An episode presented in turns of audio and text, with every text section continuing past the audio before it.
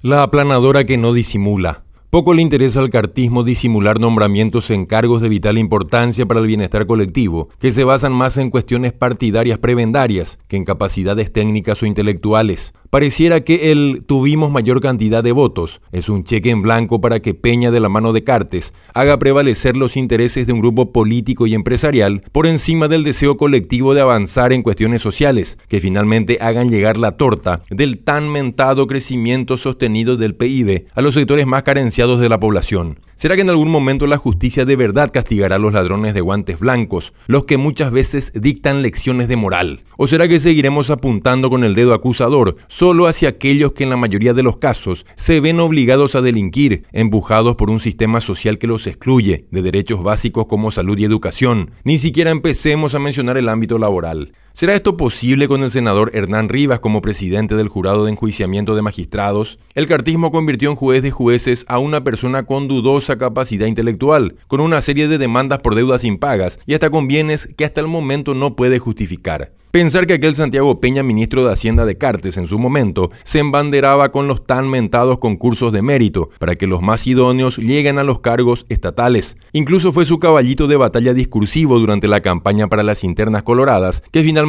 perdió con Mario Audo Benítez. Ese momento en el que Horacio Cartes lo obligó a afiliarse al Partido Colorado para continuar en el cargo de titular de Hacienda fue el preámbulo de lo que se venía, dejar de lado tus convicciones ideológicas, todo por mantenerte en un cargo. Ese preciso instante donde poco importaron los títulos, la especialización en universidades del extranjero y la experiencia en organismos internacionales. Al final, solo importaba el pañuelo colorado liado por el cuello. Rápidamente sucumbió a las mieles que le ofrecía hacer loas al coloradismo, a pesar que durante toda su vida había optado por la vereda de enfrente, la que está pintada de azul, ahí sobre Iturbe. El mismo Cartes solo se afilió cuando los entonces dirigentes de la ANR lo vieron como el salvador del partido. Recursos y la figura de empresario exitoso que no va a robar porque ya tiene plata. Todo en uno, la amalgama perfecta para que la Junta vuelva a ser de gobierno.